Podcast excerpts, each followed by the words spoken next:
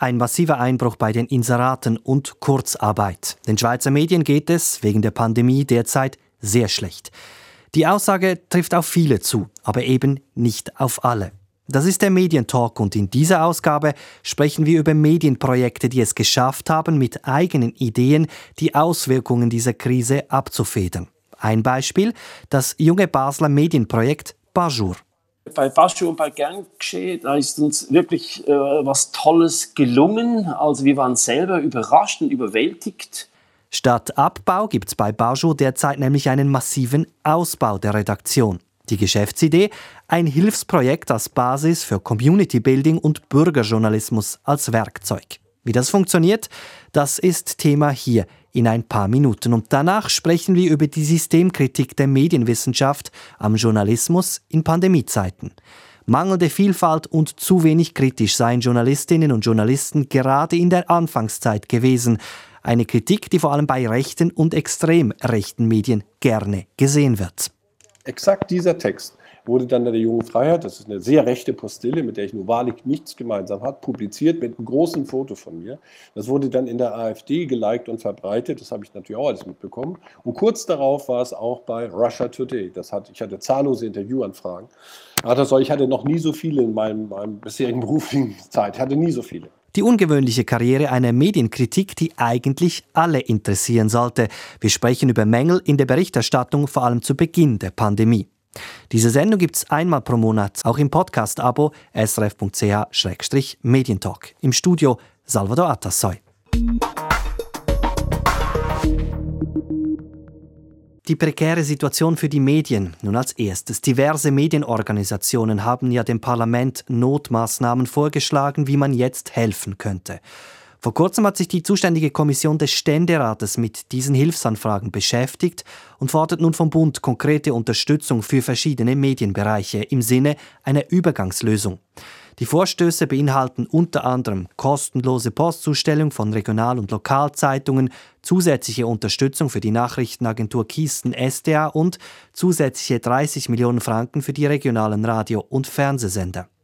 Was in der aktuellen Krise aber immer mal wieder vergessen geht, nicht alle Verlage leiden gleich stark. Mittlerweile zeigt sich folgende Formel. Je mehr man auf Werbung, Sponsoring und Kooperation setzt, desto härter trifft diese Krise.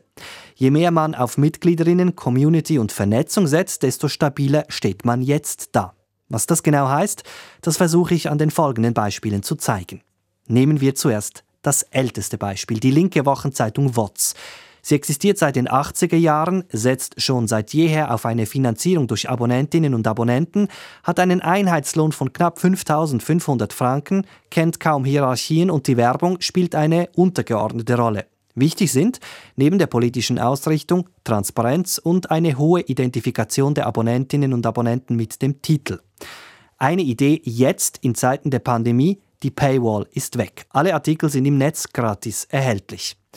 Silvia Süß ist eine von drei Redaktionsleiterinnen und Redaktionsleitern der WOTS. Ich wollte von ihr wissen, warum ist die Paywall gefallen?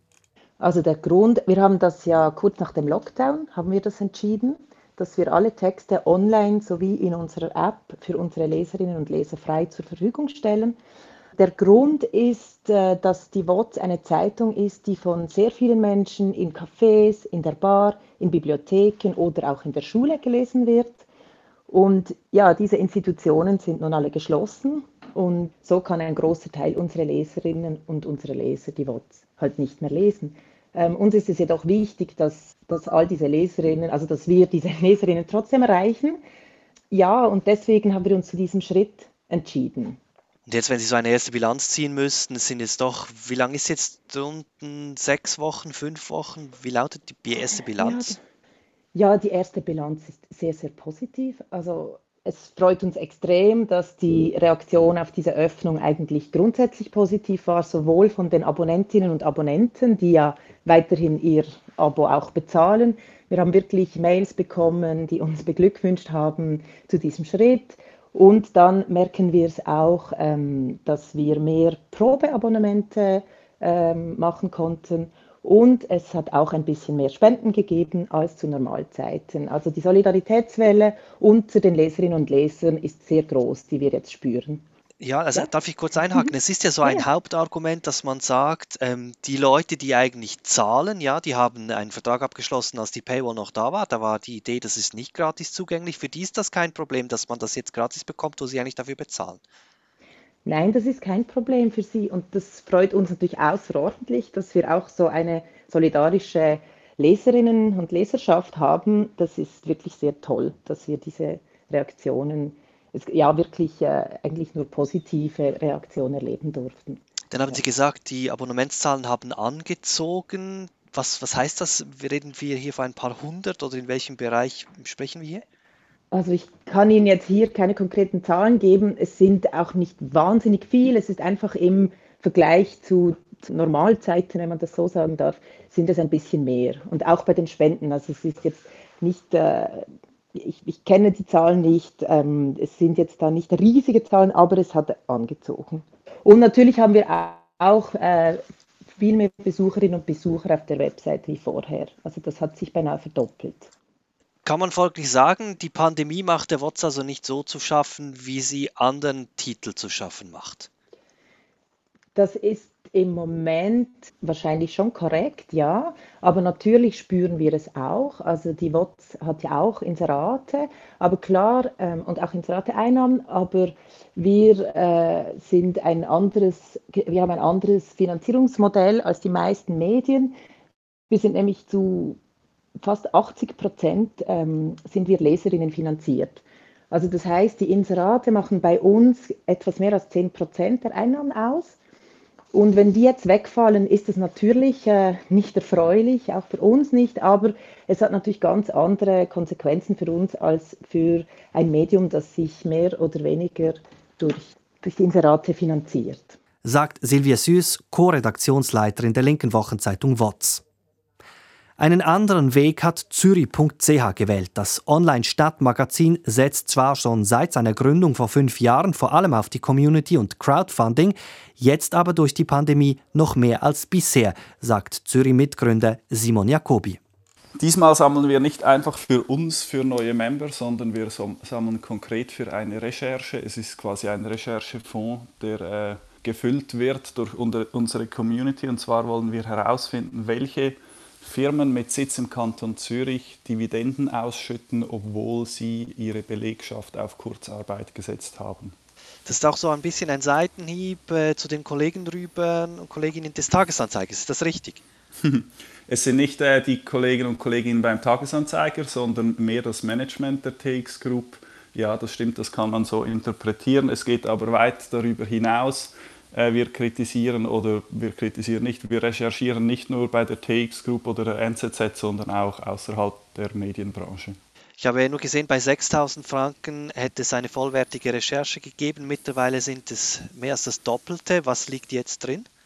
Ich hoffe, dass wir eine Art Verzeichnis erstellen können, also eine Liste mit den größten Zürcher Unternehmen, also zum Beispiel den börsenkotierten Unternehmen oder, oder äh, eine Liste der 100 größten Unternehmen im Kanton Zürich, dass wir die wirklich systematisch äh, investigieren können. Simon Jacobi, kann man sagen, die Pandemie macht Zürich.ch also nicht so zu schaffen wie anderen auch? Das ist schwierig zu beurteilen. Es macht, also die Pandemie macht uns zu schaffen. Wir rechnen mit großen äh, Einnahmeausfällen, gerade im Bereich äh, des Event-Sponsorings, das für uns ein großes Standbein ist. Ähm, aber ja, wir haben umgestellt. Wir eben machen dieses Crowdfunding. Wir setzen noch stärker auf neue Members und wir haben auch noch vereinzelte Werbekunden. Und so ähm, versuchen wir durch diese Krise zu kommen. Eben, das läuft, glaube ich, nicht so schlecht. Ich habe gesehen, die Tausender-Marke wurde geknackt. Das heißt, Sie haben heute so viele Mitglieder wie noch nie. Das stimmt, ja. Auch der Traffic hat sich verdoppelt seit Ausbruch der äh, Pandemie. Genau, die Memberzahlen gehen nach oben. Im Moment geht es uns gut. Es ist für mich ein bisschen die Frage, wann wir wieder Events organisieren können, wann da die Sponsoringgelder wieder zurückkommen. Und ich hoffe, das kommt dann nicht zu spät. Aber es stimmt, im Moment geht es uns gut. Wir kriegen positives Feedback aus der Community und haben eine hohe ähm, Aufmerksamkeit. Können wir das kurz noch etwas in Zahlen fassen? Sie verlassen sich wie fest auf Member? Wie sieht das im Umfangbudget aus? Budgetiert waren es ähm, rund 100.000 Franken von einem Budget von total einer halben Million, also ein Fünftel. wenn es jetzt so weitergeht, denke ich, wird das äh, zu einem Drittel oder vielleicht sogar noch mehr sein dann Ende Jahr. Also kann man sagen, Simon Jacobi Zürich.ch nutzt diese Pandemie auch, um das Geschäftsmodell weiter in Richtung Mitglieder zu treiben? Ja und nein, wir werden dann sicher auch wieder zum alten Geschäftsmodell zurückkehren, respektive wenn wir viele Events organisieren können, bei uns sind das rund 40 bis 50 pro Jahr, dann geht es da einerseits schon auch um Community Building, also neue Member zu generieren, die bestehenden zufrieden halten und eben da auch ähm, zum Beispiel den Apero sponsern zu lassen und so Geld einzunehmen. Aber ja, ich denke schon, die Zukunft des Lokaljournalismus und grundsätzlich des Journalismus liegt darin, dass man sich zu einem großen Teil über die Community finanzieren kann mit Abos oder eben Membership-Modellen. Und da, das hat jetzt, diese Entwicklung hat jetzt noch zusätzlich Fahrt aufgenommen. Sagt Simon Jacobi, Mitgründer des Online-Stadtmagazins Zürich.ch. Die Community also soll das Medium finanzieren. Hier treffen sich WOTS und Zürich. Was möglich ist, wenn Community Building sein Potenzial richtig entfalten kann, das zeigt sich derzeit am jungen Basler Medium Bajur. Bajur existiert zwar jetzt seit ein paar Monaten, aber die Initianten rund um den Journalisten und Publizisten Matthias Zender und den Medienunternehmer Hansi Voigt hatten zu Beginn der Pandemie eine Idee, die sich verselbstständigt hat und Bajur innerhalb von kürzester Zeit dahin katapultiert hat, wo manch ein Medium gerne wäre, in die Mitte einer großen aktiven Community. Bajo hatte die Idee einer Facebook-Gruppe, die Hilfesuchende und Helfende in der Pandemie miteinander verbindet. Gern gescheh, Basel hilft. Die Gruppe hat mittlerweile mehr als 15.000 Mitglieder und Ableger in anderen großen Schweizer Städten. Prominente unterstützen die Idee, teilen, liken und schreiben.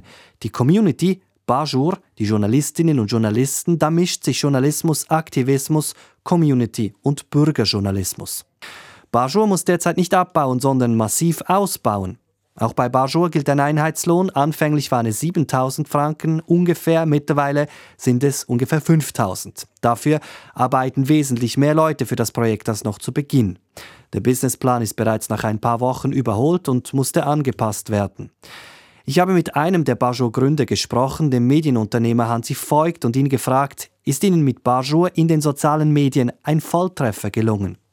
Ja, also ich denke schon, also bei, bei Baschu und bei Gerngescheh, da ist uns wirklich äh, was Tolles gelungen. Also wir waren selber überrascht und überwältigt, der Ansturm der Leute und wie groß das Interesse war.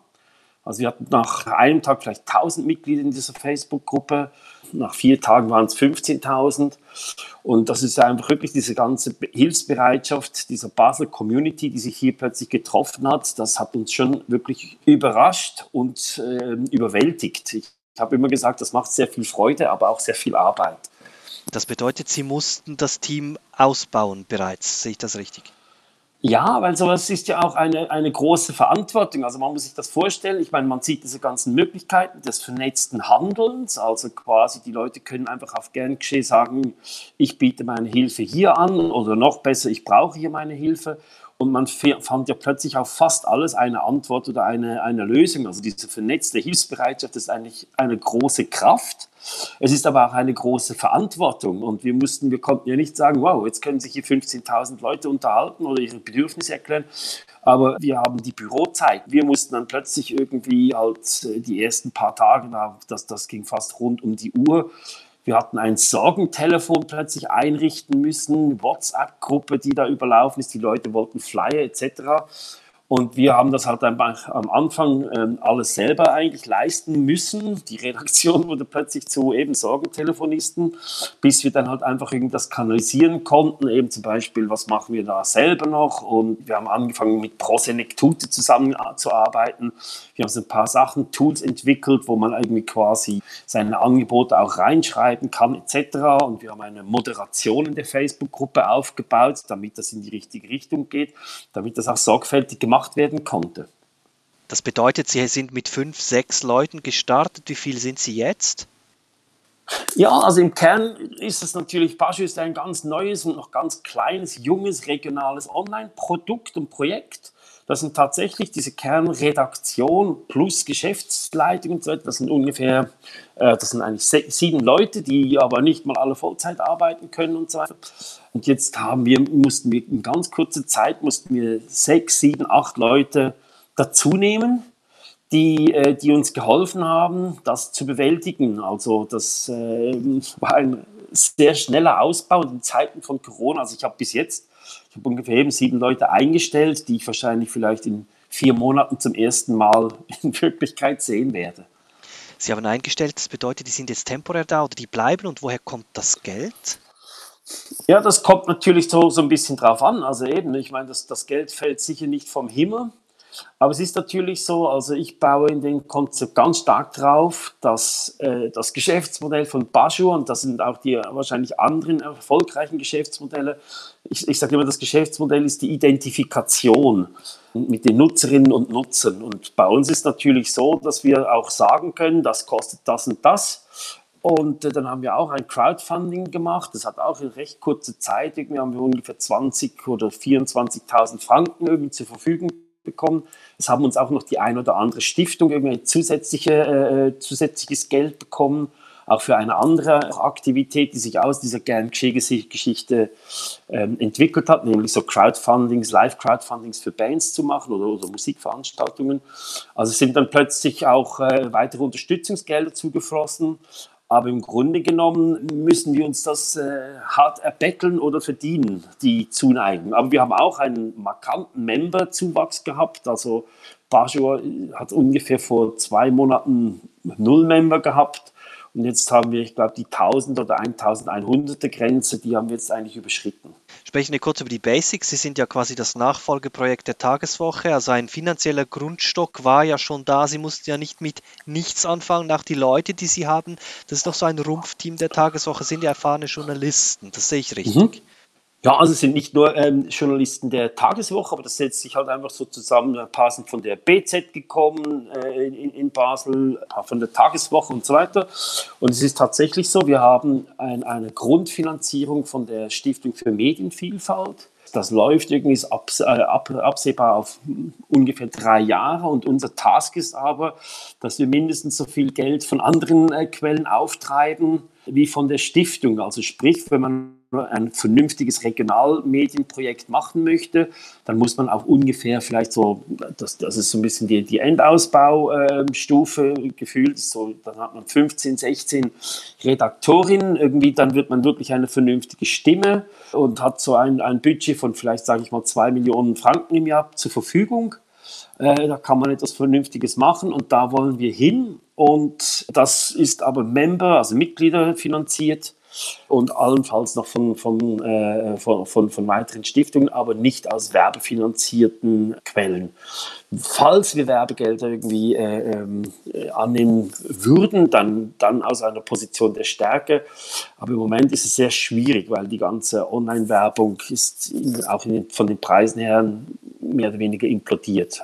Reden wir kurz so über das, was Bajor eigentlich macht. Gestartet sind sie ja mit klassischem Lokaljournalismus. Es gab einen Newsletter, Interviews. Ähm, das war alles eigentlich sehr hip und auch sehr jung gehalten, das Ganze. Und jetzt plötzlich durch die Pandemie kam irgendwie äh, dieser klassische Bürgerjournalismus, Schrägstrich Aktivismus dazu. Was, was ist Bajor jetzt? Ist es eine Aktivistenplattform oder ist es eine journalistische Plattform? Also Baschu ist ganz klar ein journalistisches äh, Regionalprojekt, also so ein, ein, ein, journalistisches. Und wir begleiten diese Debatte von mir aus den Aktivismus der Community, den begleiten wir allenfalls journalistisch.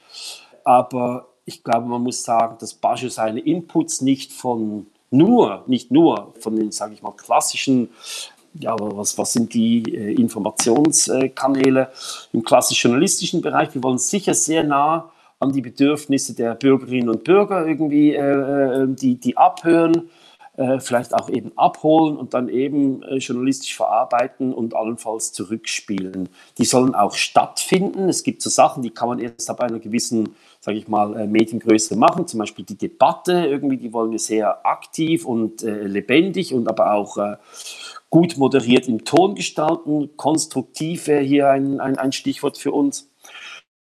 Und das sind so Ziele, die haben wir uns eigentlich auf eine, auf eine lange Sicht gesetzt und die konnten jetzt plötzlich irgendwie doch äh, verdichtet irgendwie äh, angehen, weil plötzlich war das Interesse da, plötzlich war die Community da und Bajo konnte anfangen zu zeigen, was es einmal können kann, weil man muss auch sehen, am Anfang sind ja auch noch äh, Selbstfindungsprozesse äh, zu gewährleisten. Bajo gibt es erst seit ungefähr vier, fünf Monaten in dem Sinne. Und äh, aber diese ganze Gerngeschichte, die hat uns sehr geholfen, auch den Weg zu finden und schneller einzuschlagen.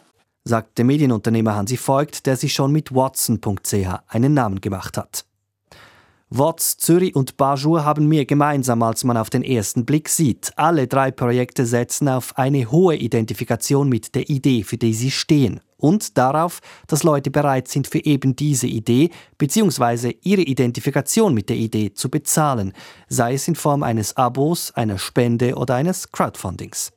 Das hat weitreichende Konsequenzen, denn das Konzept unterscheidet sich doch deutlich vom bisher gängigen Modell. Simpel gesagt, Bisher war es so, dass Medien vor allem Inhalte verkauft haben in Form von Abos. Diese Medien jedoch setzen auf die Solidarität der Community und auf die Identifikation mit der Idee. Und zumindest in Zeiten der Pandemie scheint das Konzept aufzugehen. Die Frage ist nur, wie geht es danach weiter?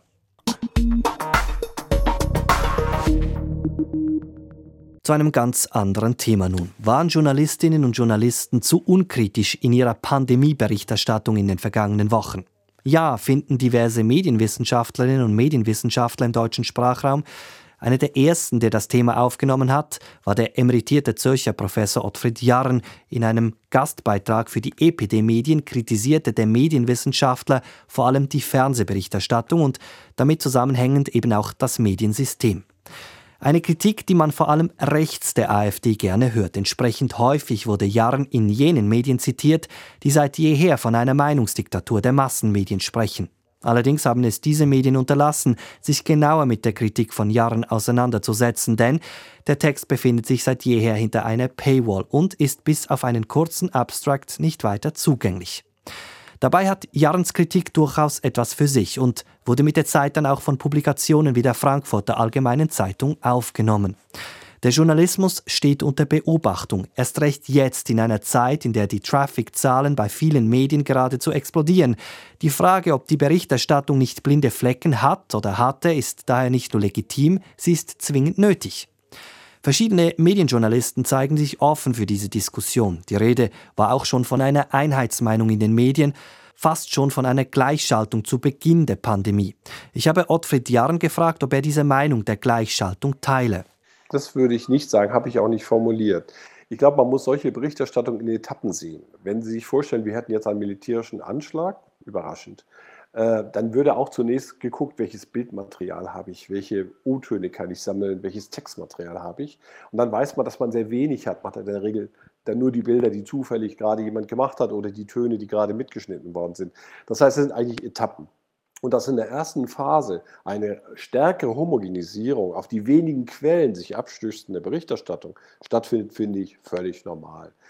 Was die Aufgabe dann aber ist, möglichst rasch sich sozusagen kompetent zu machen, auch die nötigen Netzwerke zu aktivieren, weitere Expertise reinzuholen und andere Dinge mehr. Und das, das sehe ich auch so, das hat über längere Zeit dann doch sehr homogen getönt.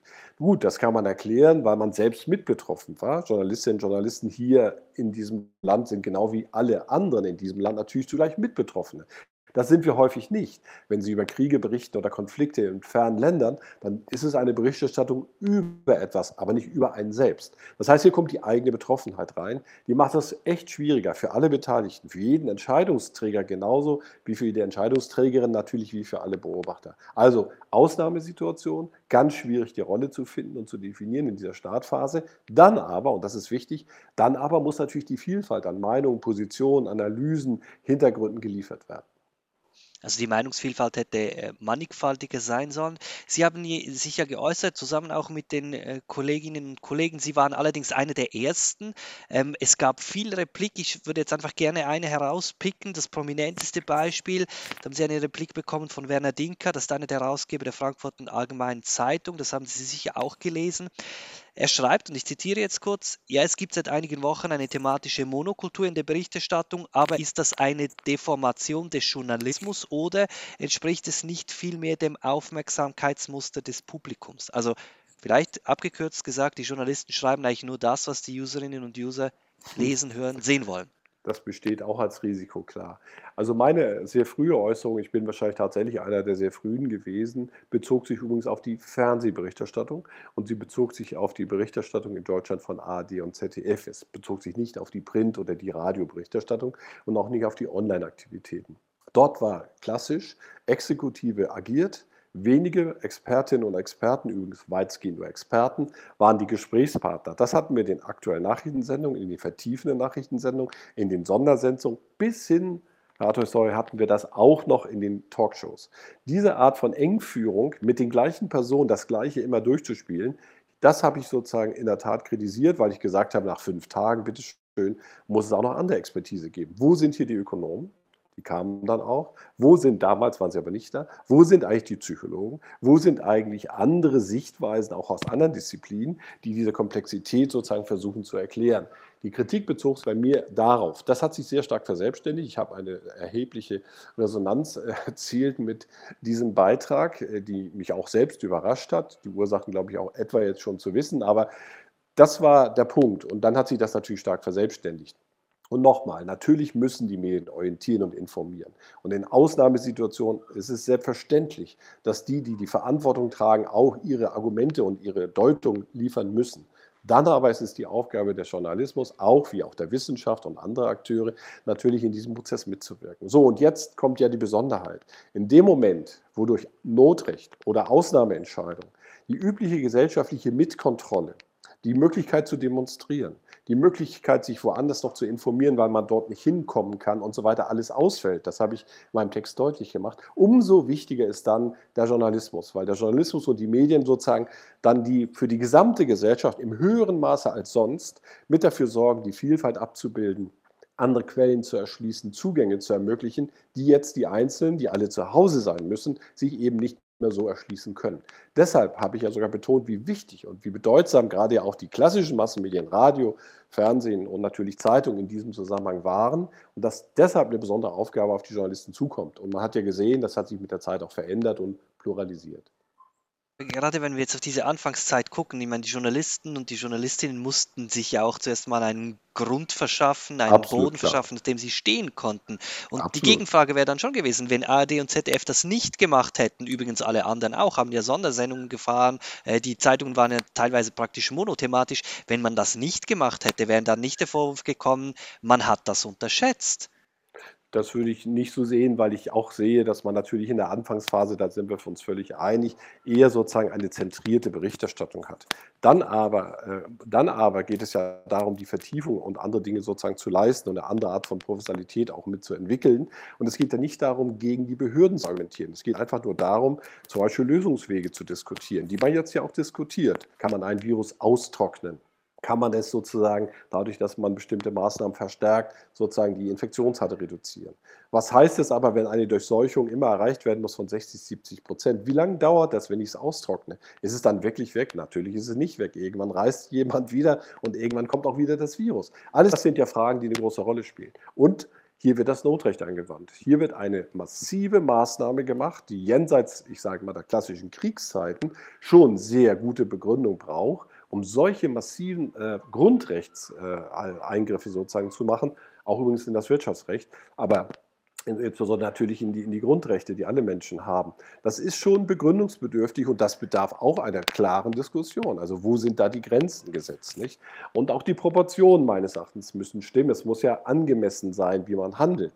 Wenn Sie sehen, die Anzahl derjenigen, die versterben durch Herz-Kreislauf-Erkrankungen oder durch die normale Grippe oder durch andere Erkrankungen. Das sind äh, Relationssätzen im gleichen Land zu äh, den Erkrankten von klassischen Erkrankungen, die zu tun haben mit der Grippe, der normalen Grippe, Anführungszeichen, oder anderen Formen der Grippe, wie jetzt oder wie immer man das bezeichnet, dann muss man die Relation ja auch beachten. Das heißt, diese notwendige Diskussion und Aufklärung muss natürlich geleistet werden, weil die Expertise der Gesamtbevölkerung nicht da sein kann. Ich bin auch Laie in dem Gebiet, vor allem und ganz wesentlich über den Journalismus, weil andere Quellen einfach ausfallen.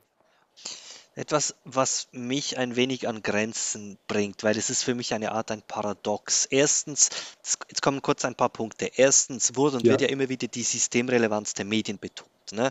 Das kennen wir mit, was haben wir jetzt hundertmal gehört. Zweitens wird dann von den Medien verlangt, dass sie der Kommunikation der Bundesorgane zumindest kritisch gegenüberstehen. Völlig verständlich. Drittens sind aber eben viele dieser Medien äh, mittlerweile wirtschaftlich etwas in Schieflage gerückt, manche sogar arg. Viertens haben mehrere Medienverbände den Bund um finanzielle Unterstützung gebeten den Bund, den, wie anfangs gehört, dem sie eigentlich kritisch gegenüberstehen sollte. Und mein Gefühl sagt mir, das alles passt irgendwie nicht zusammen. Ja, das sind strube Zeiten, das stimmt schon. Also ich äh, benutze gerne so ein Bild, wo ich so meine Besorgnisse versuche auszudrücken. Ich sage, das Schlimmste wären sozusagen so zwei parallel verlaufende Dilemmata, Katastrophen. Nämlich, dass zum einen das, was Sie beschrieben haben, nämlich die sinkende Ressourcensituation im Journalismus, insbesondere was die privaten Medien angeht, dass sich das weiter zuspitzt, die Zahl der Redaktionen reduziert wird, die Mitarbeitendenzahl in den Redaktionen reduziert wird und man damit sozusagen einen schwächer werdenden klassisch traditionellen Journalismus, der, wie sich gerade zeigt, auch eine hohe Bedeutung für die gesellschaftliche Kommunikation hat, immer mehr ins Bröckeln bringt. Und das zweite Dilemma, die zweite Problematik ist, dass wir längst ja sehr viele Social Media haben, die genutzt werden, gut genutzt werden, die für die soziale Gruppenbildung wichtig sind, für die Familienkommunikation existenziell sind. Das haben wir auch gelernt. Social Media sind ganz wichtig, sie spielen eine erhebliche Rolle und sie werden immer sichtbarer in der Gesellschaft, durch die Krise auch. Aber sie sind natürlich nicht journalistisch und sie sind natürlich auch nicht professionell, sondern sie werden von kommerziellen Unternehmen betrieben die davon sogar noch profitieren, sogar in der Krise noch profitieren, dass sie immer mehr Nutzerinnen und Nutzer haben. Und das ist deshalb ein Problem, weil auf dieser Seite nämlich nicht das demokratische, reflexive, kritische Potenzial über die Social Media kommen kann. Muss es auch nicht. Man kann sagen, für die gesellschaftliche Verständigung, für die Gruppenbildung, für den Austausch in der Familie, mit den Freunden, mit der Schule, mit den Kameraden und so weiter und so weiter. Ja, Social Media sind wichtig, aber die Themen und die Inhalte, die Überprüfung von Fakten, die Begleitung von Exekutivhandeln, die Kritik an parlamentarischen, politischen Entscheidungen, das ist journalistische Tätigkeit und das findet eben nicht unter Social-Media-Bedingungen statt, sondern wird höchstens dorthin liked oder verbreitet oder gelingt. Wir brauchen beides. Ich glaube, man sieht immer deutlicher, dass wir beides brauchen. Wenn jetzt es aber so ist, dass die eine Seite wächst, also Social Media und Co. unter privatkapitalistischen Bedingungen überdies, und die andere Seite immer mehr schwächelt, dann ist mir etwas äh, schon besorgt, weil das würde dazu führen, dass die Möglichkeiten einer unabhängigen Berichterstattung, einer kontinuierlichen Berichterstattung, einer systematischen Analyse, einer systematischen Beobachtung, alles das leisten diese vielen Journalistinnen und Journalisten, die wir zum Glück noch haben, sehr wichtigerweise, nicht nur für die Demokratie, sondern wie wir sehen, auch in ganz anderen sozialen Kontexten. Also der Decline der einen und der Aufstieg der anderen, den darf es nicht geben, den müssen wir verhindern. Wenn wir das zusammenfassen, Sie haben gesagt, in, in einer ersten Phase zu Beginn, Sie haben von einer ersten Phase gesprochen, ja. in der es äh, doch Ihrer Ansicht nach problematisch war. Diese Phase, das habe ich aber schon richtig verstanden, diese Phase haben wir jetzt überwunden. Jetzt ist es Ihrer Ansicht nach wieder in Ordnung. Also ich habe in der Tat, das Phasenmodell ist, entspricht auch im klassischen Berichterstattungsmodell immer von Krisen, dass natürlich die gleiche äh, Erfahrung erst gemacht werden müssen, Wissen da sein muss und so weiter. Das ist eigentlich ein ganz normaler Prozess. Und ich habe mein, meine Kritik in der Tat als Kritik verstanden, aber auch als Zwischenruf. Das habe ich auch so bezeichnet. Nämlich zu sagen, wir müssen gemeinsam ein Interesse daran haben, dass über die Vielzahl und die Facetten äh, sozusagen diskutiert wird. Das sehe ich heute schon eindeutig. Ich sehe ja auch, dass die verschiedenen Interessengruppen sich melden, mit Recht, dass sie auch in den Medien ihr Forum finden, auch mit Recht, dass sie ihre Ansprüche geltend machen können und versuchen können, ihre Dinge einzubringen. Das ist auch richtig und berechtigt. Nicht? Es geht aber nicht an, meines Erachtens, dass man ein Thema wie dieses, was wir hatten, zu einem ausschließlich medizinischen Thema degradiert. Es ist eben kein medizinisches Thema allein, sondern es hat ja auch noch soziale Folgen, ökonomische Folgen und so weiter. Wir sprachen drüber.